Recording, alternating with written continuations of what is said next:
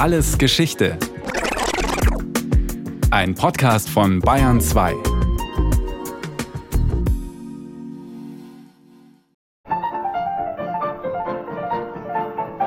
Zu Zeiten der Inflation gab es im Deutschen Reich eine regelrechte Tanzwut. Frauen, Männer, Junge, Alte, sie alle stürmten auf die Tanzfläche, um sich den schnellen Rhythmen hinzugeben. Gespielt wurde der Shimmy, ein Vorläufer des Charleston, sagt Harald Jähner. Er ist Autor des Buches Höhenrausch. Der Shimmy ist ein Tanz, der so in den frühen Inflationsjahren nach dem Krieg nach Deutschland kam. Das ist ein ziemlich regelloser Tanz. Man schüttelt sich nach den Rhythmen des Hot Jazz. Der hat viel mit der heutigen Art zu tanzen zu tun, insbesondere in einem wichtigen Moment, denn man kann ihn alleine tanzen. Die neue Art zu tanzen war so ganz anders als der schwerfällige Walzer, der im Kaiserreich in Mode war. Aber nicht nur im Hinblick auf Musik und Tanz. Die 1920er Jahre waren eine Zeit des Umbruchs. Der Erste Weltkrieg war erst ein paar Jahre her und aus dem Kaiserreich war gerade eine Republik geworden. Wirtschaftlich war die Lage in den Nachkriegsjahren schwierig. Die ständig an Wert verlierende Mark spiegelte das wider. Trotzdem, oder vielleicht gerade deswegen, wollten die Menschen das Leben feiern. Klaus Mann hat so schön gesagt, Wieso sollen wir stabiler sein als unsere Währung? Die deutsche Reichsmark tanzt, wir tanzen mit. Und so stürzte sich ein Großteil des Volkes mit beachtlichem Leichtsinn ins Hier und Jetzt. Vor allem die großen Städte, Berlin, Hamburg, München, glichen zur Inflationszeit einem Karneval, wie der Journalist Hans Ostwald 1931 in seiner Sittengeschichte der Inflation schrieb. Wer an die Jahre der Inflation zurückdenkt, hat das tolle Bild eines höllischen Karnevals vor Augen. Plünderungen und Krawalle, Schiebungen und Schleichhandel, rasche Verarmung und jähes Reichwerden, ausschweifende Tanzwut, schreckliches Kinderelend, Hamstern von Sachwerten, Vergnügungstaumel. Wahrlich, ein grellbunter Jahrmarkt des Lebens. 1923 erreichte die Inflation ihren Höhepunkt. Ihre Wurzeln gehen zurück bis in die Anfangszeit des Ersten Weltkriegs, sagt der Wirtschaftshistoriker Sebastian Teupe von der Universität Bayreuth. Der Erste Weltkrieg hat zu einem Ende der sogenannten Goldwährung geführt. Das heißt, vor dem Krieg war es möglich, sein Papiergeld in Gold umzutauschen. Das war mit Kriegsbeginn nicht mehr möglich. Die Reichsbank musste für die gedruckten Geldscheine nun kein Gold mehr hinterlegen. Dadurch konnte sie so viel Papiergeld ausgeben, wie sie wollte. Auch andere Staaten beendeten den sogenannten Goldstandard. Denn der Krieg kostete viel Geld. Waffen, Munition, Panzer, U-Boote, Entlohnung der Soldaten. Das alles verschlang riesige Summen. Das war den deutschen Machthabern von Anfang an klar. Aber der Plan war, nach einem Sieg die Kriegsgegner zahlen zu lassen. Die Deutschen haben den Krieg allerdings bekanntlich verloren und wurden als Kriegsanstifter im Friedensvertrag von Versailles dann auch zur Rechenschaft gezogen. Und damit einherging dann auch die Klärung von rechtlicher Verantwortung, die Klärung finanzieller Ansprüche anderer Länder auch an Deutschland. Mehrere Gebiete musste das Deutsche Reich abtreten. Daneben sollte das Land sehr hohe Entschädigungen an die Siegermächte zahlen. Ein Aufschrei ging durch die Bevölkerung. Die genaue Summe der regelmäßigen Reparationszahlungen stand noch nicht fest. Klar war aber, dass die Zahlungen die Staatskasse stark belasten würden. Viele Menschen im Deutschen Reich wollten die Reparationen deshalb gar nicht erst akzeptieren. Sie meinten, man könne die Zahlungen ohnehin nicht aufbringen. Und auch international war trotz des Friedensvertrages noch vieles ungeklärt. Der ganze internationale Streit darüber, wer jetzt eigentlich für die weltweiten Schulden aufkommen soll, die dieser Krieg gebracht hatte, die verhinderten dann auch gemeinsame Lösungen bei den Finanzierungsproblemen. Das heißt, der Krieg und sein Ausgang führten auch zu politischen Problemen, zu einer sehr zerstrittenen internationalen Gemeinschaft. Weshalb es kaum Kredite von anderen Staaten gab. Umso mehr verschuldete sich die deutsche Regierung im Inland. Bereits während des Krieges hatten viele Bürgerinnen und Bürger, oft aus patriotischem Pflichtgefühl, Kriegsanleihen gezeichnet und dem Deutschen Reich Geld zur Verfügung gestellt. Nach dem Krieg verschuldete sich der Staat zunehmend auch bei der Reichsbank. Und in dem geldpolitischen Rahmen der damaligen Zeit war das im Grunde gleichbedeutend mit der sogenannten Druckerpresse. Das heißt, der Staat hat sich das Geld gedruckt oder die Reichsbank hat es für den Staat gedruckt, das Geld, was benötigt wurde. Und die Geldmenge hat sich dadurch natürlich massiv erhöht. Schulden im Inland, Reparationen ans Ausland, ein vom Krieg zerstörtes Land. Ein denkbar schlechter Start für die junge Republik. Hinzu kam der Hunger vieler Menschen. Lebensmittel waren knapp und während des Krieges strikt rationiert worden. Ein Grund für die Knappheit war das Handelsverbot, das Großbritannien gegen Deutschland erlassen hatte. Um es durchzusetzen, hatten die Briten den Seeweg über den Atlantik blockiert.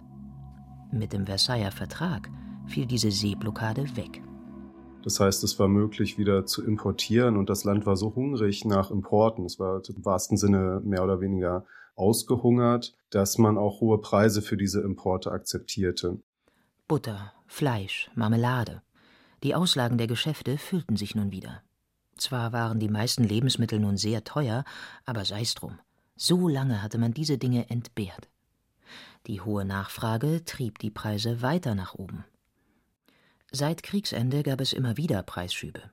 Der Wert der Mark war bereits stark verfallen. Von einer Hyperinflation war man allerdings noch weit entfernt.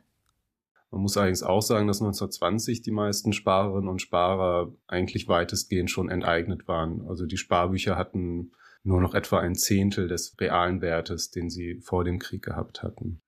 Dasselbe galt für die Kriegsanleihen. Die 1000 oder 2000 Mark, die die Bürgerinnen und Bürger dem Staat geliehen hatten, bekamen sie nun nach und nach zurück. Allerdings war das Geld kaum noch etwas wert. Auf diese Weise entledigte sich der Staat eines großen Teils seiner Kriegsschulden. Aber nicht nur Ersparnisse schrumpfen in Zeiten hoher Inflation, sondern auch Löhne und Renten, wenn sie nicht schnell genug angepasst werden. Alle die, die sich an die klassischen ökonomischen Regeln und Weisheiten gehalten haben, sparen ist gut, Aufschub ist gut, Anlegen ist gut, die waren die großen Verlierer.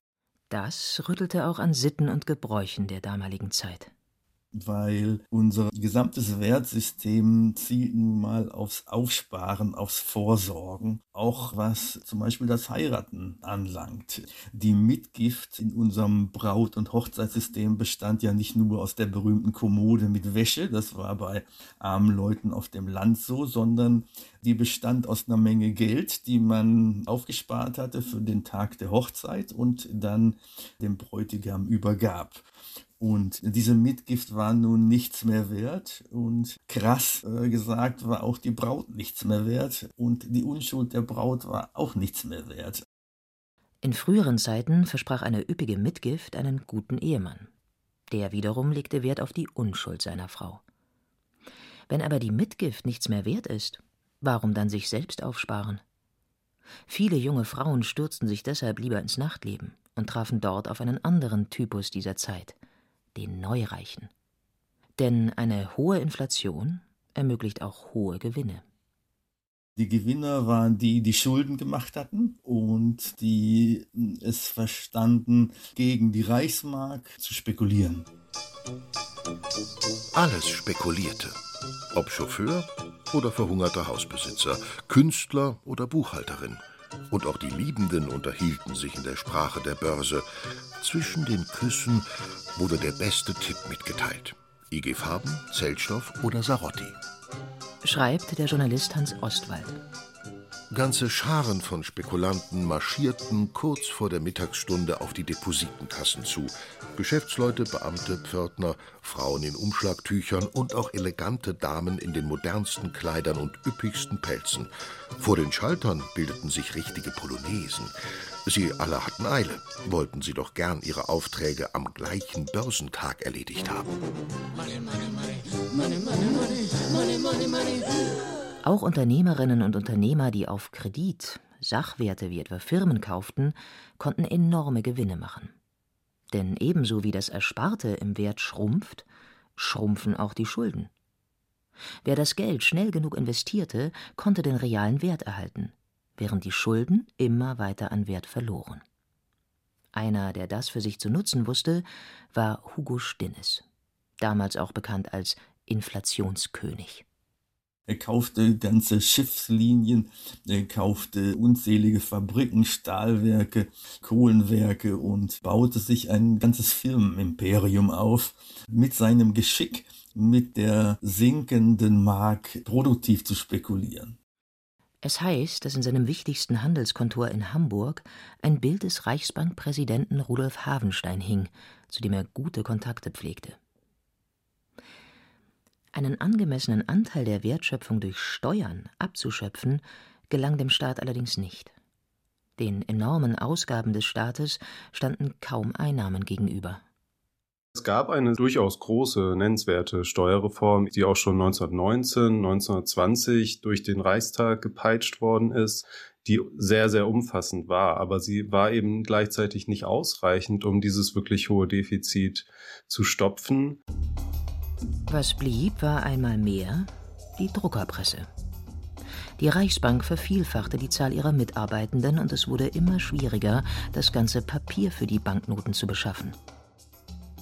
Aber lange Zeit herrschte die Vorstellung oder die Erwartung, das wird sich schon alles wieder einrenken. Das Deutsche Reich hat großes ökonomisches Potenzial, die Mark ist noch nicht verloren. Aber der Mord an Rathenau im Sommer 1922, das war dann in der Tat so ein Wendepunkt, weil er einen Vertrauensverlust in die deutsche Währung markierte. Walter Rathenau war Außenminister des Deutschen Reiches. Und als solcher verhandelte er mit den Siegermächten immer wieder über Kredite und Zahlungsaufschübe bei den Reparationszahlungen. Er war ein sehr fähiger Politiker und vor allem international stark anerkannt. Viel wichtiger war aber, dass dieser Mord ja auch ein politisches Signal war, dass es in diesem Land offensichtlich nicht möglich war, Politiker zu schützen. Und danach nahm die Inflation dann eben die Form dieser sich selbst erfüllenden Prophezeiung an, dass kaum noch jemand glaubte, diese Markt, die kann sich nochmal stabilisieren. Eigentlich wollten sie jetzt alle, sowohl international, diejenigen, die noch irgendwie Mark in den Händen hielten, als auch im Deutschen Reich, die wollten sie kollektiv loswerden und dadurch verstärkt sich dann so eine Inflation schnell zu einer Hyperinflation. In der Wissenschaft spricht man von einer Hyperinflation, wenn die Inflationsrate 50 Prozent erreicht hat, im Monat wohlgemerkt. Anfang 1923 kam es dann auch noch zur Besetzung des Ruhrgebiets. Konkreter Anlass war, dass die Deutschen mit ihren Reparationszahlungen in Verzug waren. Eigentlich hat das Deutsche Reich die ganze Zeit gesagt, wir können diese Verpflichtung nicht erfüllen. Die Franzosen hatten ihrerseits aber auch jede Menge Schulden, vor allem bei den Amerikanern. Das heißt, sie die brauchten das Geld auch und wurden jetzt immer ungeduldiger. Man beschloss Ende 1922 bereits im Ruhrgebiet einzumarschieren und holte sich dann Anfang 1923 die offizielle Bestätigung, dass es diesen Verzug gab bei den Reparationszahlungen und marschierte dann ein zusammen mit den Belgiern. Die Franzosen nutzten das Ruhrgebiet als eine Art produktives Pfand. Die Kohle, die in den Zechen zwischen Rhein und Ruhr gefördert wurde, wollten sie für die heimische Stahlindustrie nutzen. Die deutsche Regierung war empört und wies die Menschen an, passiven Widerstand zu leisten. Niemand sollte mit den Franzosen kooperieren, stattdessen die Arbeit niederlegen. Aber so eine Forderung kann man nur durchsetzen, wenn man die Menschen und Unternehmen auch finanziell irgendwie entschädigt. Das heißt, der Staat zahlte dem gesamten Ruhrgebiet so eine Art Arbeitsverweigerungsgeld. Das war natürlich wahnsinnig teuer und es gab auch überhaupt keine Gegenleistung dafür. Und der Staat hatte ja bereits äh, vorher schon ein großes Defizit. Das heißt, er konnte das eigentlich nur dadurch bezahlen, indem er nun weiter Geld druckte. Und das trieb natürlich die Inflation nochmal massiv an. 1923 nahm die Geldentwertung irrsinnige Ausmaße an. Bereits im Januar kostete ein Kilo Roggenbrot 163 Milliarden Mark. Ein Kilo Rindfleisch 1800 Milliarden Mark. Im Jahresverlauf vervielfachten sich die Preise noch. Für den Alltag der Menschen hatte das immense Folgen. Am auffälligsten waren vermutlich die langen Schlangen überall. Denn sobald der Wochenlohn ausgezahlt war, hieß es, ihn möglichst schnell wieder loswerden. Die Stadt, die große steinerne Stadt, wird wieder einmal leer gekauft. Schreibt der Journalist Friedrich Kroner im Sommer 1923. Reis, gestern noch das Pfund 80.000 Mark, kostet heute 160.000 Mark. Morgen vielleicht das Doppelte. Übermorgen zuckt der Mann hinterm Ladentisch die Achseln. Reis ist alle. Also Nudeln. Nudeln sind alle. Also Graupen, Grieß, Bohnen, Linsen, nur kaufen, kaufen, kaufen. Das Stück Papier, das funkelnagelneue Banknotenpapier, noch feucht vom Druck, schrumpft an Wert auf dem hastigen Weg zum Kaufmannsladen. Es gibt reihenweise Anekdoten aus dieser Zeit. Menschen, die Schubkarren voll Geld zum Einkaufen schieben. Verkäuferinnen, die Banknoten abwogen, statt sie zu zählen. Kriminelle, die Uhren und Schuhe stahlen, aber die Geldbörsen liegen ließen. Und Pfarrer, die nach dem Gottesdienst für die Kollekte einen Wäschekorb hinhielten. Mancherorts war die Papiermark auch gar nicht mehr akzeptiert. Beschluss der Friseurinnung Ochsenfurt. Rasieren zwei Eier, Haarschneiden vier Eier. Verkauf und Reparaturen im Tausch gegen Lebensmittel. Die Patienten werden gebeten, zur Heizung des Wartezimmers bei jedem Besuch ein Brikett mitzubringen. Der Tauschhandel blühte. Aber Gehälter und Löhne wurden weiterhin in Papiermark ausgezahlt.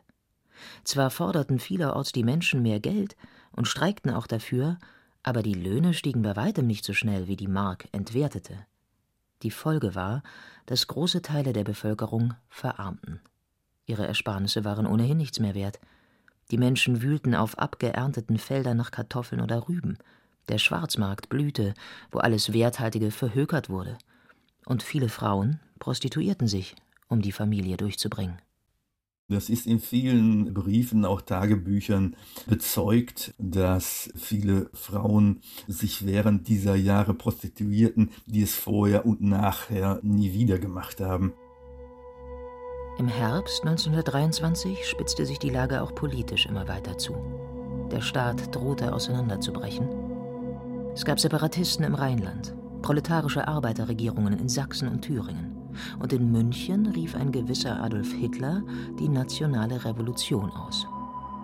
Alle Putschversuche scheiterten letztlich, aber es war klar, es muss etwas passieren. Sofort. Reichspräsident Friedrich Ebert ließ Aufstände niederschlagen und rief den Ausnahmezustand aus. Gleichzeitig rangen die Währungsexperten des Landes um eine Lösung. Im Oktober beschlossen sie die Errichtung der Deutschen Rentenbank. Per Gesetz wurde dieser eine Grundschuld an nahezu allen steuerpflichtigen Grundstücken zugesprochen.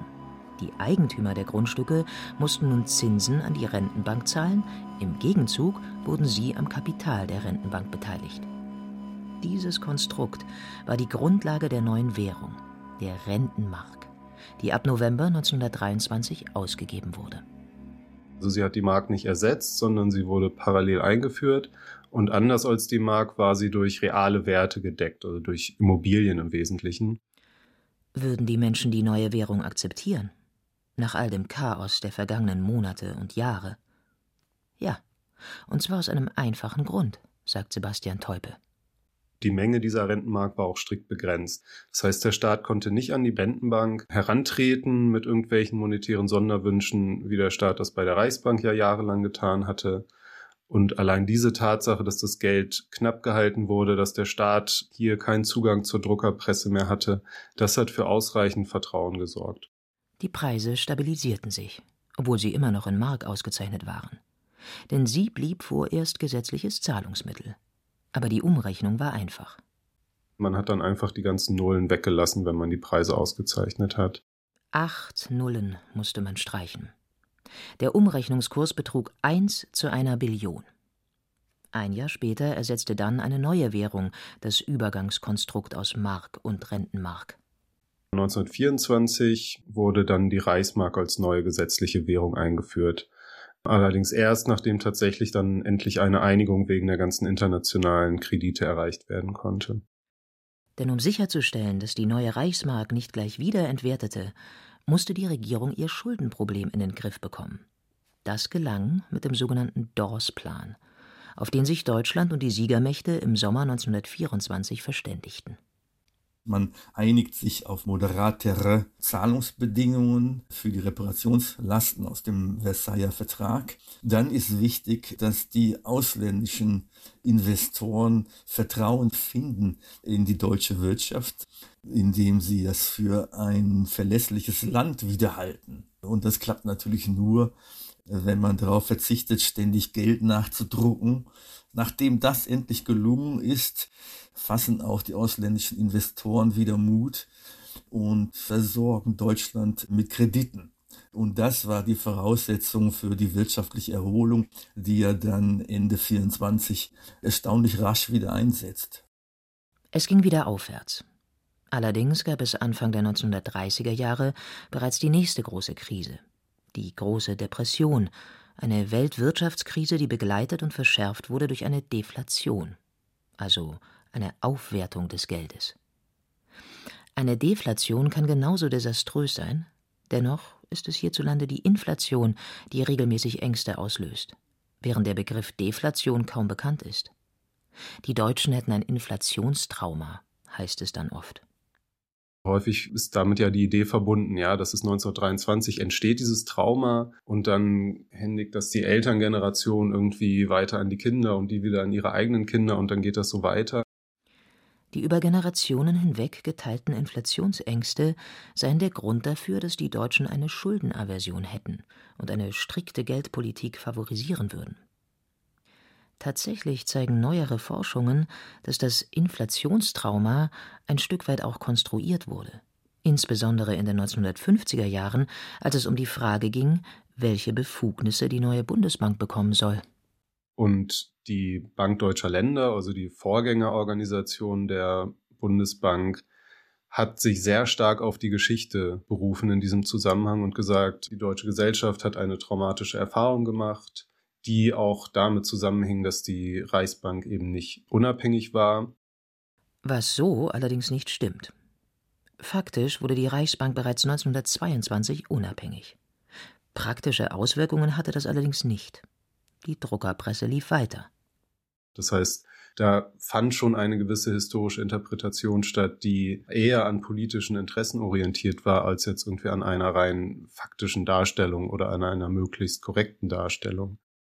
Man kann deshalb festhalten, die Hyperinflation ist zwar gut ein Jahrhundert her, aber sie wirkt bis heute nach, weil sie nachwirken sollte.